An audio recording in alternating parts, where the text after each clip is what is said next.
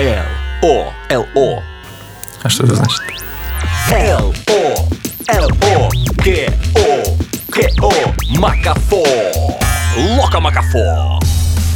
Очередной праздничный победный выпуск Лока Макафо всем в уши.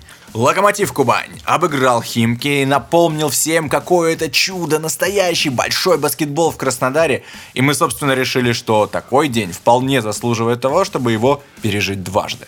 Итак, 21 января 2018 года. День матча Лока Химки. Шаг за шагом и наблюдение за наблюдением. 14.00. Котировки. Я вообще не делаю ставок, но э, чисто из любопытства в начале дня 21 января решил посмотреть, э, какие коэффициенты на кого, и оказалось, что на Лока 1.45 против 2.55 на Химки. То есть Лока, согласно букмекерам, безоговорочный фаворит, и это после победы Химок над Олимпиакосом. То есть Химки выиграли три из четырех последних игр в Евролиге в полном порядке, и тем не менее Локомотив считается фаворитом. А, Для меня это, правда, было очень странно, и мне показалось, что ставка на Химки может быть очень успешной, тем более, что ну, вообще вся организация Химки как таковая нацелена на Евролигу, а это значит, нужно попасть в топ-2 единой лиги ВТБ и, в общем, обыгрывать Локова, что бы то ни стало. 16.00.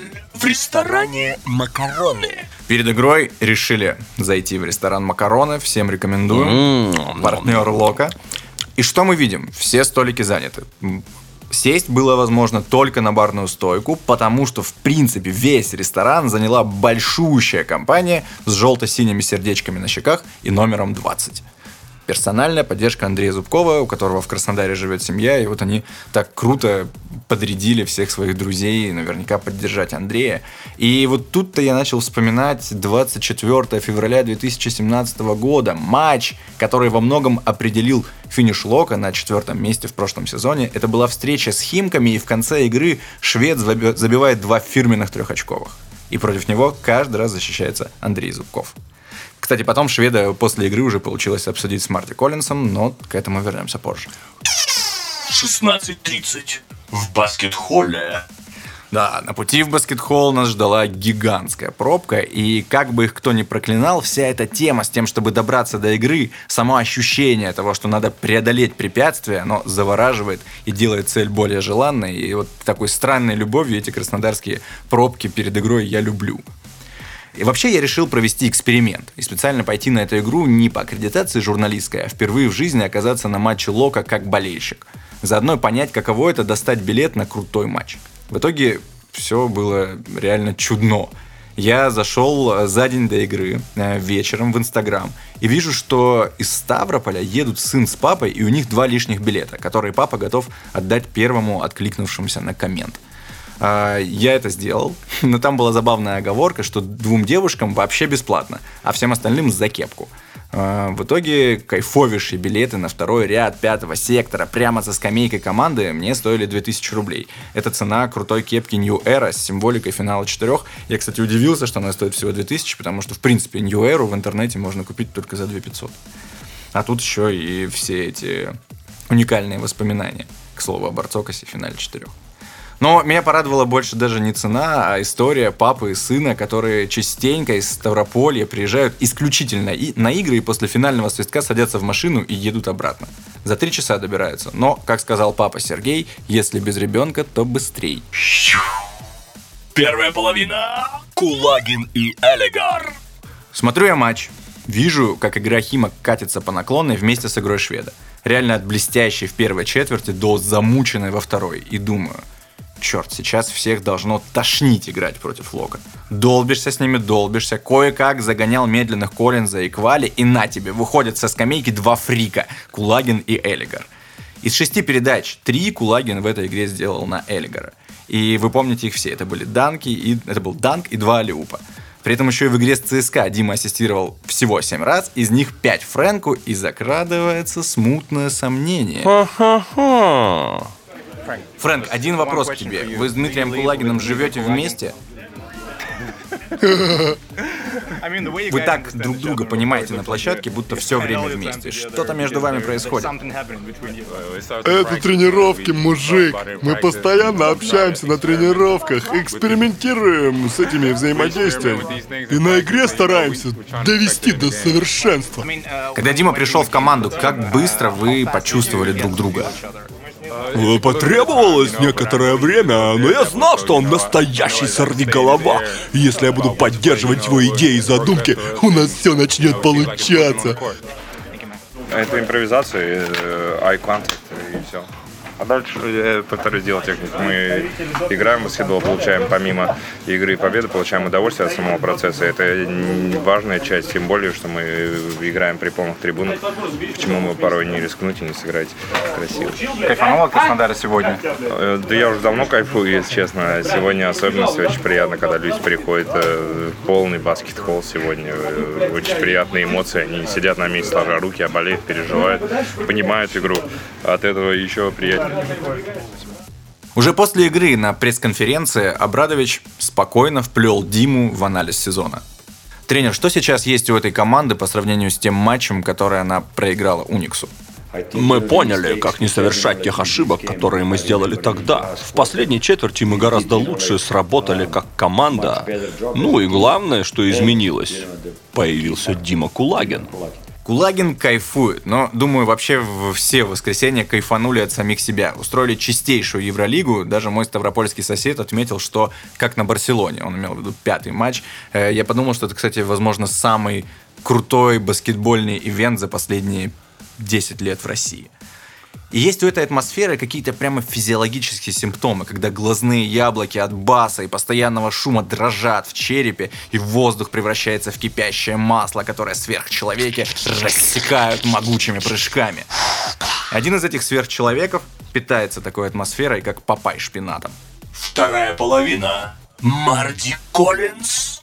Ему 33 года, он любит писать в Инстаграме про свои старые ноги, но очень быстро отвечает на вопрос, что его заставляет в таком возрасте так играть. Большие игры, как это. Знаешь, иногда у меня не получается в менее значимых турнирах, в менее важных матчах. Но вот такие игры, как это, я их обожаю. Тут важно определиться, что значит большая игра. Не только серьезный соперник и Алексей Швед, а полный зал, ощущение, что на тебя смотрят. Вспомните, как вы в последний раз красовались перед тем, кому хотите понравиться. Как готовились к этому, как заботились о результате. Вы думаете, что с игроками как-то иначе? Поддержка трибун, шестой игрок – это не байки, это работает и действует на психологию команды. И каждый раз, когда вы приходите или не приходите на игру, вы влияете на результат. Да, мистер Абрадович? Для нас было важно, что у нас был шестой игрок. И мы извлекли из этого максимум. Против Химок Марди Коллинз был на вершине баскетбола и показал нам, что это такое. Дело не в том, что где-нибудь Кевин Дюран длиннее, быстрее и попадает с лучшим процентом. Дело в зрелище триумфа. Мы видим, как у человека получается то, чем он живет, как он сгибает реальность своей волей и мастерством, как вводит всех вокруг в экстатический гипноз. То есть я абсолютно уверен, что мы в воскресенье испытали то же, что испытывали болельщики Лейкерс на арене Стейплс Центра в лучшие годы Коби Брайанта. И в случае с Коллинзом это абсолютно уместное сравнение. Они очень похожи. Он такой же номинальный не разыгрывающий, который ведет игру при этом, также сжирает в защите. У него есть такое же ультимативное старческое оружие, бросок с разворотом вдоль лицевой через руки соперника. И у этого торта есть вишня. Чтобы обыграть Химки, Коллинзу понадобилось 8 пальцев рук. Мизинец и безымянные на правой бросковой руке были выбиты и не слушались хозяина. Но трех пальцев в руке оказалось достаточно, чтобы в завершение всего еще так ахнуть шведа сзади по физиономии, что стало страшно. Совсем никакого уважения. Надеюсь, вы помните этот момент. Э, смотреть было не по себе. Марди реально получалось все не только в очевидных компонентах. Важно не только как он атаковал, но и против кого. Да, против шведа. Не знаю, сколько раз они оставались один на один, раза четыре точно, и почти каждый раз Коллинз просил всех отойти, создать пространство, и у шведа против этой опытной задницы не было никаких шансов. Уже после игры мой первый вопрос Марти был именно про шведа и что изменилось в том, как его опекали, вспоминая прошлую встречу. Как раз в этом и дело. Мы хорошо помнили прошлогодний матч, когда мы давали ему бросать издалека после двух ударов в пол. И на двух последних тренировках перед игрой мы только это и отрабатывали. Не давать ему бросать, заставлять идти в проход. И мы видели, что он в проход шел. Смазал два легких лэапа, пару штрафных, все как мы хотели. Да, и очень часто в позиционном нападении, когда ты оказывался против шведа, тут же требовал мяч и атаковал один на один, чтобы заставить его работать в защите. Не только я, мы все. Тренер говорил, «Э, дайте мяч тому, кто держит шведа, атакуйте через него. Ему пришлось работать против нас, и это повлияло на его нападение. Как только я видел его перед собой, я нападал. Марди принял важную роль, которая ему доверена в этом сезоне. Он с самого начала приехал готовым. Возможно, никогда раньше он не был в такой форме. Вот в прошлом году у него был лишний вес. В этом сезоне он капитан, он лидер, он понимает, что на него полагается, что он островок стабильности. Марди доказал, что способен на это. С его опытом, влиянием на команду, он точно наш ключевой игрок.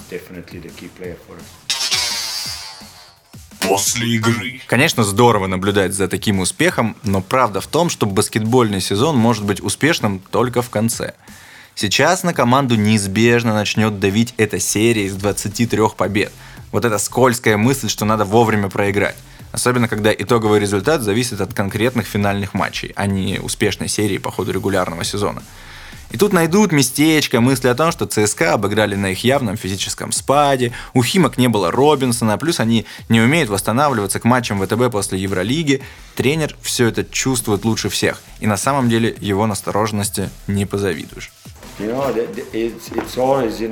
Поражение должно случиться, как это бывает, и мы должны держаться вместе. У нас не хватает игроков, но мы все равно побеждаем. Регланд травмирован, Бэб не в лучшей форме, у Коллинза повреждения, но в этом и сила команды. Парни сражаются, и, конечно, нас можно обыграть, но думать об этом не надо.